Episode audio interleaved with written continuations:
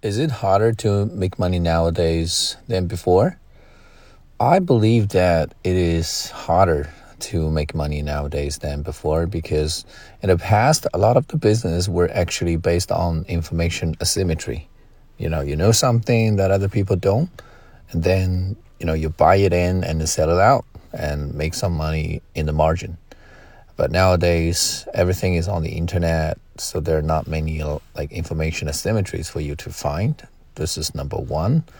And uh, another thing is that we are facing overcapacity. You know, we produce more than we can consume. So this is a buyer's market, not a seller's market. And of course, that makes it harder to make money nowadays than before.